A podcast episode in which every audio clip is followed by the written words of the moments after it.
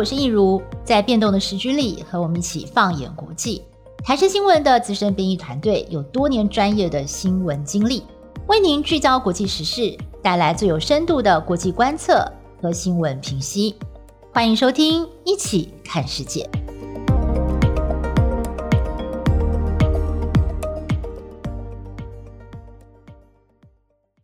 大家好，欢迎收听《一起看世界》Podcast，我是益如。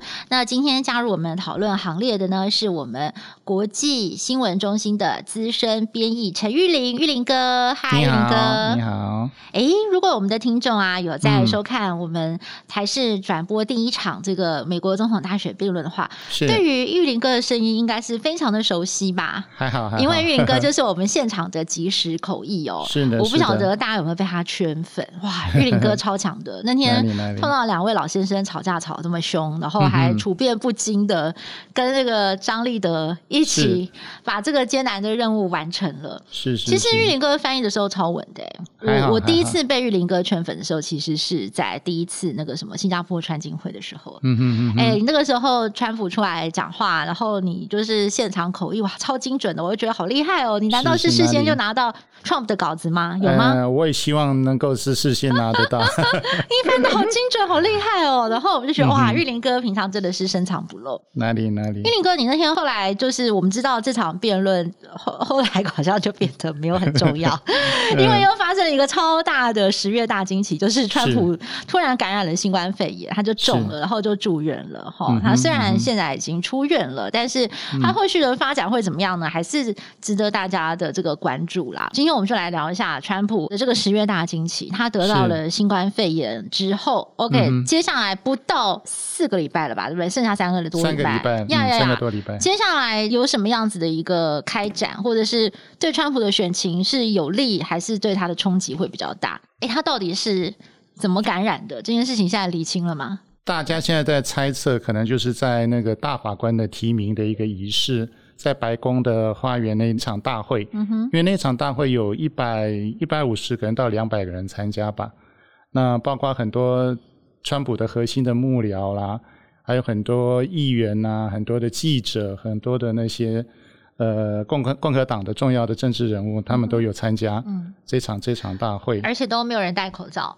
对，大家完全都没有，而且也没有保持社交距离。嗯哼，嗯哼，大家都坐着肩并肩靠在一起。是，然后大家还好像到到那个场合里面还有互相拥抱，social 啊，哎、欸，都很开心。对对对，都是近距离，都是非常近的距离。这个事情，我觉得对美国人来讲最讽刺的是，川普他一直被人诟病的是他非常不重视防疫。他就觉得新冠肺炎没有什么，他一直想要淡化这件事情，因为他自己非常不喜欢戴口罩。嗯哼，对，那结果呢？没有想到他自己就得病了。这个刚好其实也是川普在最后一个月的选战当中最不愿意面对的情况。是，因为他就是要淡化这件事嘛，对不对？他他最后一个月的 strategy，如果我是他的幕僚，我可能会觉得，哎，我有很多其他的牌可以打，嗯、我要纾困，我要振兴经济，或者是我在外交上有什么样的斩获，嗯、对中国对北韩的问题，我怎么去处理？我可能会不断的去讲这些事情，然后呢，我要塑造。一个状形象，就是说，嗯，美国的新冠肺炎其实没有这么严重，而且这个病是可以控制的，嗯、对，对，对，没有这么严重，我们就是跟他共存就好。嗯、是对，就没有想到总统自己病倒了。嗯，对，我觉得这是川普最最最最最不愿意见到的情况。呀，没错。还有就是，根据川普的身边很亲近的人透露说，川普最讨厌的就是生病。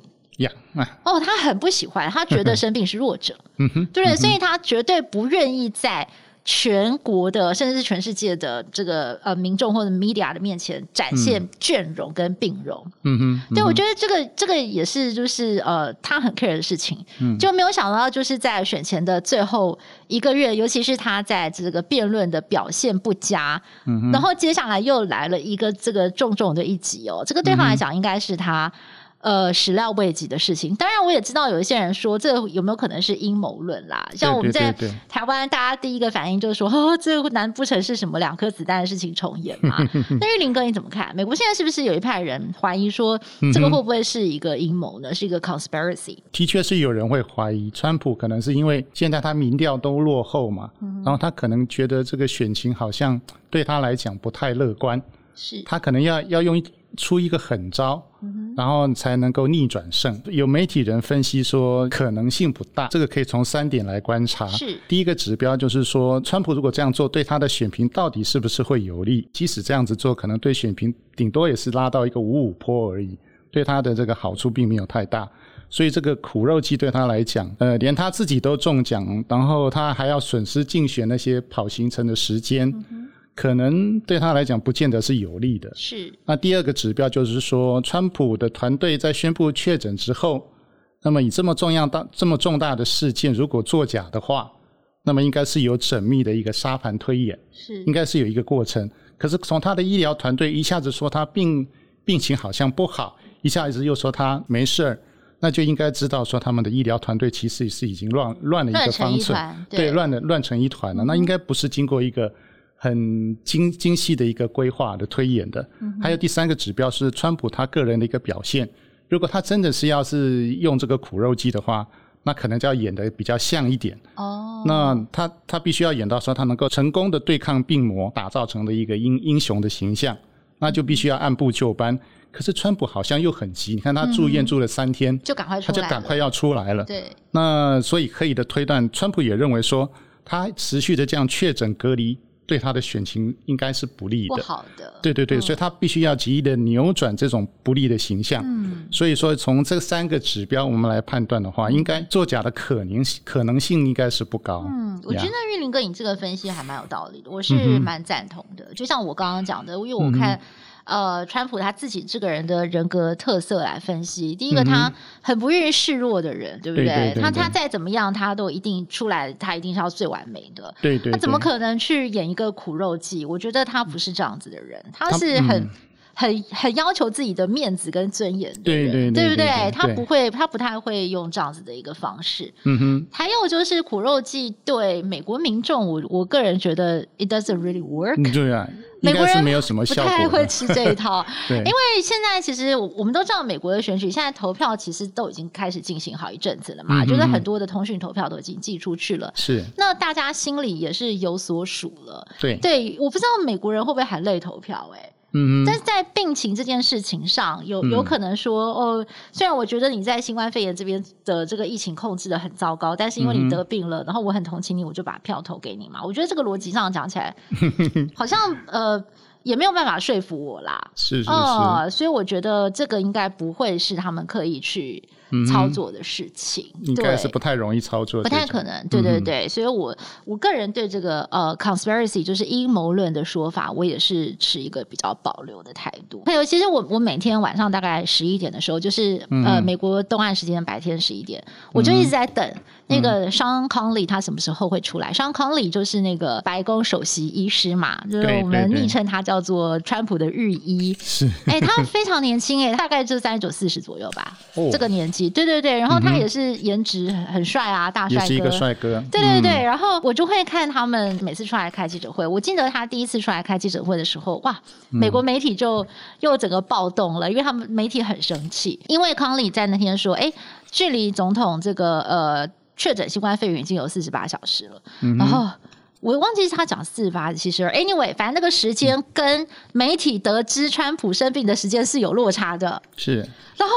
然后媒体就说：“那那我们是又被你骗了吗？你你们为什么瞒我们这么久？是对不对？所以很多的时间上，然后还有就是总统有没有吸氧气？嗯，哎，这个很重要，因为有没有吸氧气就是判断说他是不是变成一个重症很重要的指标嘛，就是你的血氧浓度。嗯哼，结果康利也是讲的非常的委婉，他说：哎，今天没有吸，然后礼拜四也没有用到，没有。哎，其他的时间他就不愿意再讲了。是对，然后。”差不多就说这简直就是挤牙膏似的哦，问一点讲一点，问一点讲一点，就到了隔天，他才说，哦，对，总统的确是呃，有这从中间曾经有两度就是血氧浓度没有达到百分之九十五，我们必须要给他一些支持性的疗法啊什么的。对，所以慢慢的，川普的病情大家才会有一个轮廓出来。但是另一方面，川普就一直在媒体面前塑造他很好，他没事的形象，嗯，对不对？例如说，他就坐在那个 Walter Reed 的办。办公室，一那个总统病房的办公室，然后在那边签公文呐、啊。录了一段 tape 啊，对不对？甚至还能够起来走路，甚至还还跑出去游车河嘛，对不对？就是要游街跟他的支持者 say hi，看得出来他非常非常的心急，他就是要营造他很 OK 的一个形象。他还是要利用这个机会展现他是一个强者的形象，嗯他那个强人的形象不能够被。被打破的，因为川普一向都是很喜欢那种戏剧性的效果嘛。是。那你看他今天回到那个白宫之，他回到白宫之后，然后发布了一个影片来看，他好像就是一个呃类似好莱坞电影里面的那种英雄。可是我们这两天从那个影片里面他的一个面容、他的一个样貌来看，川普确实是变瘦了。嗯哼，他以前他好像是有九十几公斤还是一百公斤嘛？一百一十公斤，一百一十公斤，高，他一百九十公分。对对对，对那通常我们看到他的脸，通常是比较方一点，嗯哼，哦，下巴有一点这样子胖胖的。那他他 BMI 有超过三十嘛？对。那可是这两天我们从影片里面看他的这个脸。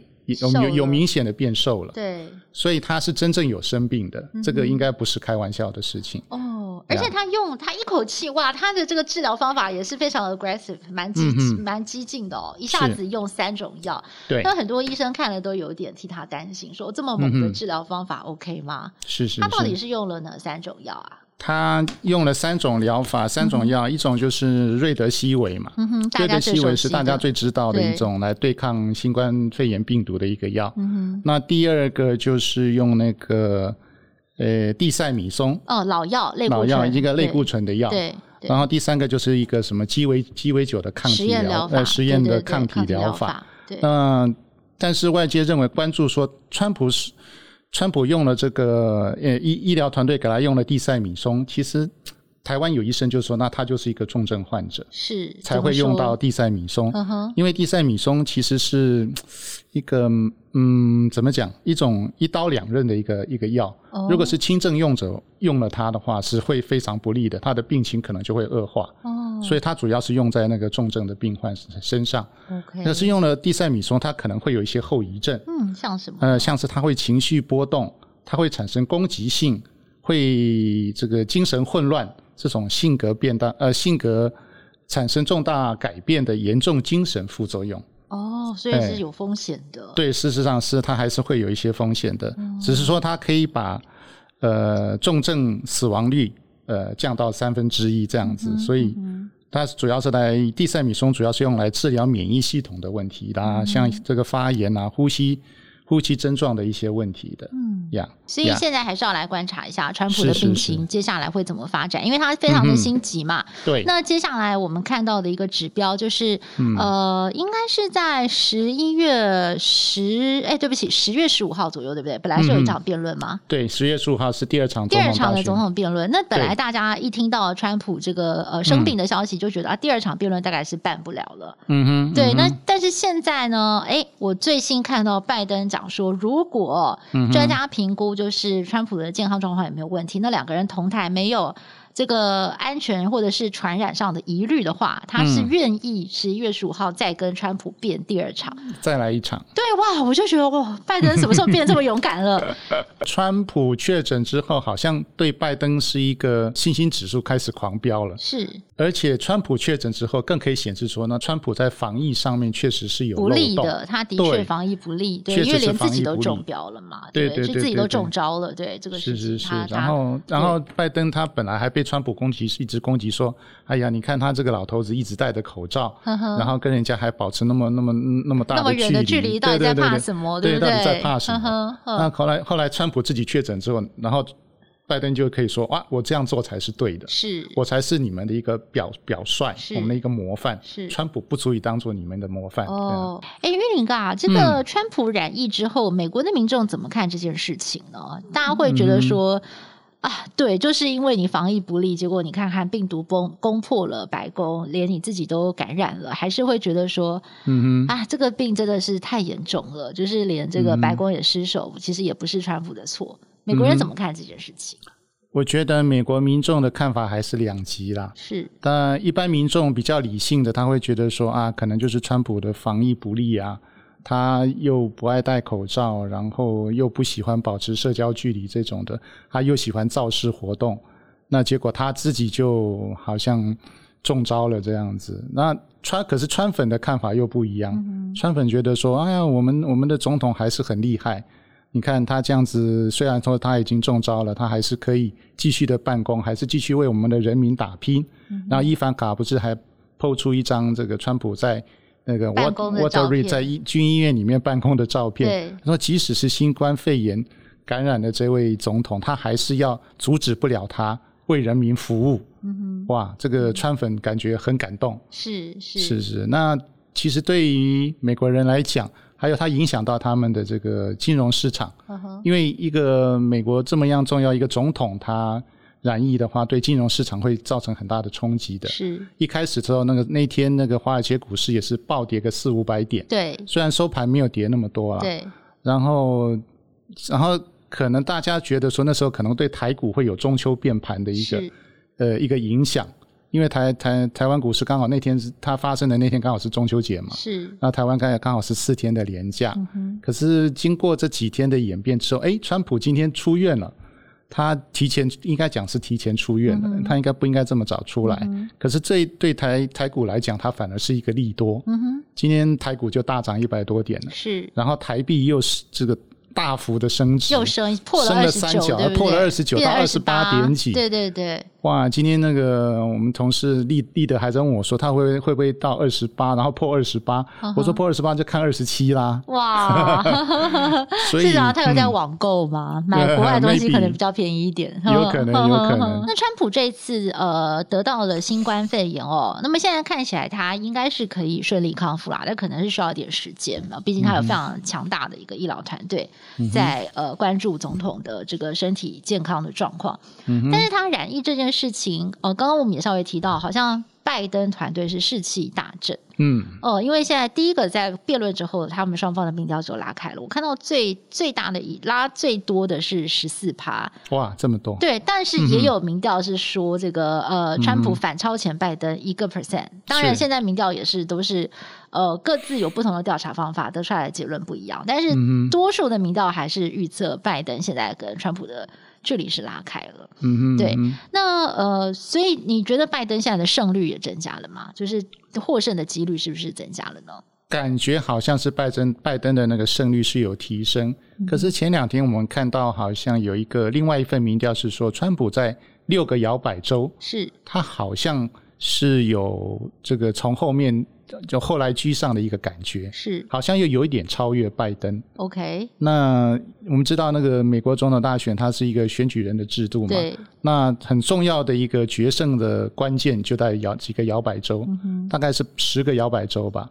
那川普好像在这些摇摆州有一点翻盘的一个味道。嗯哼。嗯那所以说你。拜登他是不是一定会赢呢？也也还很难说。对，因为我看到其他那种说他大胜十几个百分点的民调，嗯、也有去看摇摆州。就是说摇摆州有一些四年前川普赢的地方，对、嗯，这次好像拜登有一些是领先的，例如宾州。嗯，宾州就是一个非常非常重要的摇摆州。不，目前啦，目前我是说目前看到是宾州是。拜登是些微领先的，是，是，是，对，所以这这才是两个人还是会陷入苦战。对对对，对，那呃，你觉得最后这三个礼拜啊，嗯，还有什么变数啊？川普感染新冠肺炎这件事是不是会卡住他很多天？对，可能就会卡掉他大概一到两个礼拜的时间了。呀，他可能这十天两个礼拜可能没有办法去跑行程。是，可是好像。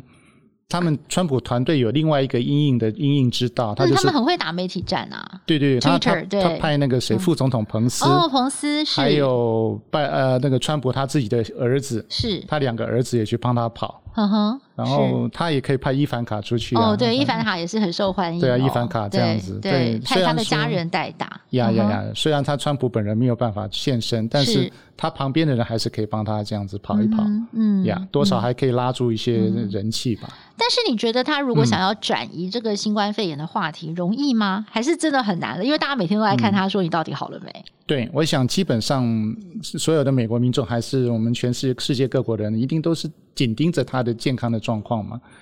那个每每天都要起来看他的病况是好了一点，还是有没有更 更差了一点？我想这个是大家所关注的一个焦点吧。嗯，我记得之前英国首相 Boris Johnson 得病的时候哦，嗯，他大概也是前前后后一个多月。嗯，才完全康复。康复呃，对不起，他康复之后又加上舒休养到乡间的别墅休养，嗯、一个多月才回到工作岗位。是是，是，所以这个病其实是需要时间修复的。对对对，对，所以说，嗯，如果川普他想要营造一种形象是，哎，我十五号就可以出来辩论了，我马上就可以出来跑行程。嗯，我觉得其实大家还是会有疑虑，而且美国有这么多的人其实都得过新冠肺炎了，他们不会不知道这个病程。嗯哼，对，所以我觉得这这件事情其实对于川普来讲，现在变成一个很大的包袱。没错，对，即便他顺利康复了，接下来这三个礼拜对他来讲也不是很乐观。我觉得这是他现在碰到选战的一个最大的问题。是。那拜登呢？拜登有没有遇到什么样的挑战呢？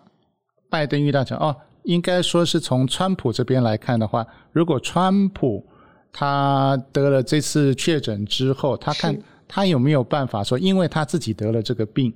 然后他慢慢好起来之后，他可以更了解这些确诊的病患他们的一些痛苦，嗯、然后在在他的防疫的呃政策方面有所有所修改，就像 Boris Johnson 一样，是。Boris Johnson 出来他好了之后就开始，他本来是佛系的防疫政策嘛，对，后来他就完全完全改过来了，嗯、开始封城啊，开始各种的那种。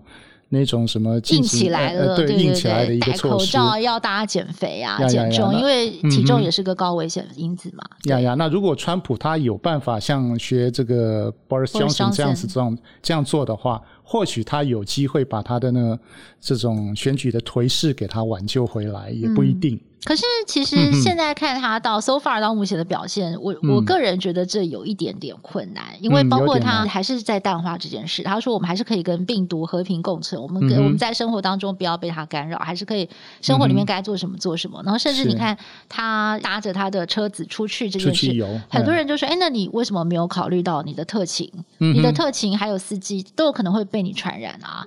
对，那你有必要只是为了跟你的支持者致意，然后你就让车子里面其他的两到三个人暴露在生病，然后可能会致致命的这个风险当中，真的很值得吗？是，就是大家大家对川普的批评是觉得说，你好像少了那么一点点同理心，对，没有去为别人着想。嗯哼，对。那但是这个其实是每个人的个性，我觉得就是每个人的个性有很多不同的面相。那是可能偏偏川普他展现出来的。比较没有这方面的一个特质，所以你要他在最后去做一个这么大的一个修改，像 Boris Johnson 这样子，我个人是觉得可能性不大，可能是比较有难度的。对，也不是说完全不可能，但是可能会比较有难度。好，我想对拜登来讲，当然他们现在的这个呃士气大振哦，就是觉得说，哎。就是他们有可能在这个选战当中取得更多的领先，嗯哼，但是我发现最近几天哦，国内的媒体就有在讨论说，他是不是有一点太得意忘形了？嗯，因为他不是说啊，我再过一个月就会成为美国的总统，然后另外说我的太太再过一个月，就是大家可以称她是美国的 First Lady 第一夫人。嗯哼，嗯，但是后来好像呃，我我发现这可能也是在翻译上面，我们比较简单的去解读。嗯哼，拜登的意思应该是说，我虽然是代表民主党参选，但是一旦我当选美国总统，嗯、我会是全民的总统。是，我觉得他的意思是这样子啦。我其实也有去问了美国的朋友，就是说你们怎么看拜登？嗯、就是我们国内媒体说他现在有点得意忘形，哎、嗯，是你们有这种感觉吗？但我朋友都觉得还好、欸，哎。我觉得好像有网友觉得，拜登好像有太太过于得意忘形的那种感觉，uh 因为他就说，哎呀，好像就是他要当选，然后他的夫人，哎，再过再过几天，他的夫人就要称为第一夫人了。是。是然后国内有人就认为说，拜登这样的说法好像是太 over 了，哦，因为不应该好像是落井下石、趁人之危的这种感觉。Oh, uh 嗯。那么以我们台湾人的看法，可能觉得说。呃，拜登现在这个时候应该要谨言慎行。嗯，他除了说呃祝福川普早日康复之外，嗯，其他他的话就不要说太多。是，不要说好像说他，哎呦这个。哦，我就要入主白宫了，我就要怎么样？我我好像一定赢了。哦，嗯、呃，这样子好像给人的印象会不太好。嗯，但是我美国的朋友他们都觉得还好，哎，就是是我说的是那种就是从小在美国出生长大接受教育的，是。呃，他们的价值观或者是他们对这件事情的看法，嗯，反而是蛮蛮平常心的，他们就、嗯、因为我觉得他们给我的理由也很好笑啦。他们说，当我们听了川普总统四年讲话都讲得这么满的时候，就是 拜登讲这种话，OK 啦，就 是也还好啊，好啊没有没有很严重啊，他也只是在陈述一个他自己的希望，他就是为自己加油打气的感觉，而且他们会觉得说，他第一时间已经表达说希望川普跟他的夫人早日康复，嗯哼，基本上就够了啦。然后其他的部分，拜登也并没有对。川普去落井下石，或者是人身攻击。嗯，所以如果回到就是两边的选战，就政策上批评对方的政策，或者是批评对方在很多事情的处理上面，呃，或者是政见上的 debate，他们觉得都是可以接受的。那台湾现在是不是也要准备好另外一套剧本？哦，假设今天是拜登当选总的话，那未来四年的台美中三边关系会怎么样来发展？以以前我们可能有一个印象说，好像拜登比较。跟中国那边比较亲近，因为他生意上的来往啦什么的，还有他的儿子啦，嗯，嗯，他的儿子好像就是在辩论之中，川普也是拿来作为一个攻击的一个焦点，嗯，那他可能从中国那边也拿了不少的好处，那觉得说可能万一拜登当选的话，是不是会比较轻松？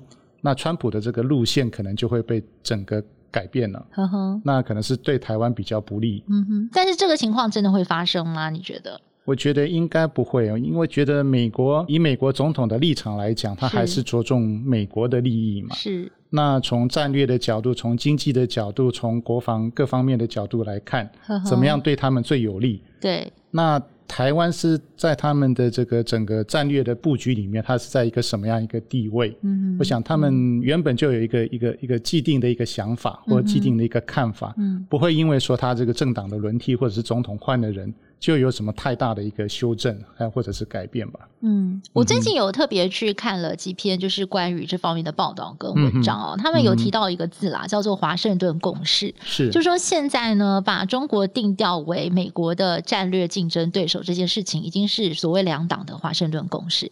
也就是说，不论谁来当总统，哦，嗯、这这个事情应该是不会改变的。是。那如果你把它拉长看，美中关系在过去这一百年的发展，嗯、哦，从一九零零年就是。清朝末年的时候，到一九四九年，嗯、他们说是一个段落。这个段落是有点像是呃，美国要求中国要打开门户，嗯、有没有？就是要来交往、做生意、交流。当然，中间也经过两次世界大战，嗯、对不对？那到到后来，因为就是为了共同对抗日本，所以这中间的交流是有共同利益的。但是到了一九四九年，嗯、呃，国民政府迁台，然后新中国、嗯、就是共共中国共产党成立中华人民共和国，嗯，哦，一直到这个一九七九年一月一号，嗯，就是。这这这这这这么长的时间之内呢，其实是所谓的反共围堵的路线.对不对？嗯、那接着我们知道，就是从一九七二年开始，尼克森转向嘛，嗯、因为他们希望联宗治苏，哎所以台湾的角色慢慢的被边缘化跟淡化了，嗯、所以才会有一九七九年正式的这个美中建交。但是就在过了这四十年哦，这四十年就是交流交往经贸，他们本来是希望说透过这个经济上面去改变中国，嗯、让中国变成一个民主自由的国家，可是发现并没有.所以现在呢，嗯、他们就说从这个二零呃一六年开始正式定调，接下来可能又是要。走所谓的围堵中国、遏制中国的路线，嗯哼，嗯哼，对，所以专家会去提这几个时间点，就是代表说，美国在嗯。一段一段时间，不是说我四年就变一个政策，换一个总统就变一个政策，不会的。这中间每一个时期，我刚刚举的那些例子，嗯，它大概都是四十年，对不对？都是几十年的时间，那中间换了好几任总统，对。但它基本上的路线是没有变的，嗯哼，所以这跟他们谁来当总统没有太大差别，而是他们两党一旦形成了一个共识，嗯、什么是对美国的利益？利益最为优先，他们就会往那个方向去。是是是，嗯、没错。对，所以基本上，但是当然，川普跟拜登中间还是有一些不一样的差别。嗯、我举个例子来讲，嗯、在奥巴马时期呀、啊，就是呃，他们的这个前亚太副主席叫做呃，Susan Shirt。谢淑丽.这个在过去奥巴马时代的时候，我们在做新闻的时候也常常会有报道他的东西嘛。他后来就是到智库去了.但是最近有越来越多人去问他，因为随着这个拜登当选的几率可能增加，哎，那未来拜登在两岸关系或者是在对中国大陆的政策上面，他会是怎么走？那我觉得谢淑丽他提到一个很重要的观点，他就说，拜登上来以后，他首先会去做的事情就是修补跟盟邦的关系.因为川普呢跟美国传统的盟邦，包括了北约，嗯、对不对？嗯、就是欧洲的那些好兄弟们，嗯、就是基本上都翻脸了，对，啊，闹得非常的不开心，对对。那他、嗯、他首先拜登上来之后，他必须要去修补美国跟盟邦之间的关系，是、嗯。那他把盟邦搞定了之后呢，他才能够跟盟邦寻求一个共识，哎，我们要怎么样？联合起来哦，就是来处理这个对中国的态度跟议题。嗯哼，对，所以他他会觉得这个。拜登并不造进，拜登他也是一个非常非常擅长外交事务的一个政坛老手了。嗯、他毕竟已经沉沉浸在华盛顿的这个政界四十几年的时间，嗯、他非常老练了。嗯、所以他很多的团队还有他做事情的态度，他是非常成熟跟细腻，也是传统的政治人。嗯、他跟呃川普是完全两个极端。川普就是一个政治素人，嗯、但是拜登他是一个政治老手。嗯哼，所以可以预期的就是说，华盛顿呃华府在拜登如果当选总统的话，嗯嗯、会马上回到所谓他们说的正轨，或者是传统的路线。外交路线。哎，对，或许拜登还是会对中国的态度比较强硬，嗯、呃，就是在人权什么等等的议题上会有要求，在经贸上面也会提出他的政策，嗯、但他的政策是比较可以预测的，嗯、是有步骤的，嗯、不会有 surprise 的。嗯、那川普他就是比较即兴。对，对不对？哎，我不按牌理出牌，你永远不知道我下面要出哪哪一张牌。嗯哼。对，那做生意的时候，我记得他们好像有讲过说，哎，川普有时候觉得说乱世反而更好，因为你就是在这个当中你可以抓到机会。嗯。他做生意其实是很随机应变的，很厉害。但是在但是在处理外交上面呢，嗯，呃，大家可能会觉得说，你还是有走一个比较传统的路线，大家心脏不用就是。冰绷的那么紧，就是整天搞的，就是我我觉得世界各国的领导人现在应该就是心脏都要很强。对，如果美国继续是川普当总统的话，是是，是。对，但是如果是拜登当总统的话，哎，可以预测，就是可以预测，大家不用这么累。嗯、我觉得应该是这个样子。那对台湾来讲，嗯、我觉得也是。嗯。呃，当总统的过去这四年，的确我们看到美国出台了很多对台湾友善的政策，有没有？包括这个国防军力啊等等的，就是给了我们很多很多的。强化，嗯哼，那也给我们很多的支持。嗯、但是其实我们最近也注意到哦，就是面对、嗯、呃美美台关系不断加码的时候，像前一阵子这个我们的外交部长吴钊燮上了美国的公共电视，哎、嗯，他第一次这么明确的表态说，我们现阶段并不寻求要跟美方。建立正式的外交关系，全面的，对不对？嗯、那大家就在猜到底是谁在刹车？是小英政府在刹车，还是美国在刹车？嗯、对，那这个过程跟细节我们当然不知道。嗯、但是我觉得对于台湾来讲，就是当川普政府要不断加码到什么程度，台湾有没有选择？嗯、那台湾有没有思考说，哎，那我们自己的底线在什么地方？对，我觉得这是这是如果川普继续第第二任继续执政下去，那对拜登来讲的话，我觉得他的政策是比较可预测的。但是因为过去毕竟啊呃没有真正去跟他的团队合作过，所以我觉得对台湾来讲还是需要一阵子去摸索，磨合对，跟磨合。哎，玉林哥，那我蛮好奇的，你觉得如果川普第二任继续连任的话，嗯、世界会是什么样貌呢？我觉得川普如果连任的话，对台湾来讲，感觉起来好像是有利，但是也有很多的挑战，因为川普对中国的政策现在是越来越强硬嘛。嗯、但是他在投票的这个前一个一个月，他又刚好就是染到新冠肺炎了。嗯、那他其他一向都把这个新冠肺炎，他说是什么中国病毒，中国病毒的。是。那他把。这个所有的一些呃责任都是推到中国身上嘛。如果他当选的话，那他可能对中国是更加强硬了，尤其在这个经贸上面，在国防上面，在军事上面，那他可能对台湾要求，也就是跟跟美国配合的这方面来讲，可能会更要求台湾跟他配合，组成他一个反中的一个大联盟。嗯哼，那像是日本啊、韩国、南韩一样。那他可能也会卖给台湾更多的武器。嗯嗯、那我觉得我们一个处境是非常微妙的，我们要把自己的底线能够抓得很好。嗯、那就像就像你刚才说那个吴钊燮部长，他说我们不主动寻求要跟他们建交。嗯，现阶段对，对现阶段没有，嗯、但是就是是这可能就是一个比较保守的一个做法。即使是建交，可能也是美国要我们建交。我们是被迫配配合他的，嗯，这样子才不会给这个中国方面他有一个借口，嗯，他说哦，你们台湾就是要台独，你们要台独，嗯、那我就要用武力来同意你们。嗯嗯。而且川普政府应该会不断的去测试中国的极限到底在什么地方哦。是是是。所以就最近这一个月看到的状况是这样。当然有另外一种说法是，他当选之后，说不定美中的局势会缓和下来，因为他已经达到他要连连任的目的了。对对对，对，对，对，对，那他他在第二任期就是要 close the deal，我要尽量的从。对中国在这个贸易上面，我是不是可以得到对美国比较有利的一个 deal？、嗯、这可能是川普会比较重视的。当你真的要去跟中国大陆谈 deal 的时候，哎、嗯，态度上可能就会和缓了。是对，所以也说不定，嗯、也说不定。对，所以真的就是回到我们的老话一句，川普是很难预测的。没错。对 对对，OK。好，好，那当然啦，我觉得十月惊奇，你看才十月初我就已经出现了这么多惊奇，嗯、我们不晓得我们在下次录音的时候又会有什么样的 surprise 哦。是。那我们还是请这个听众可以继续的锁定。当然也别忘了、哦嗯，就是每个星期六的晚上八点钟啊，请准时收看我们在台视新闻台的《一起看世界》嗯。那今天非常谢谢玉林哥，那我们就谢谢听众，我们下次再会喽。是，拜拜，拜拜。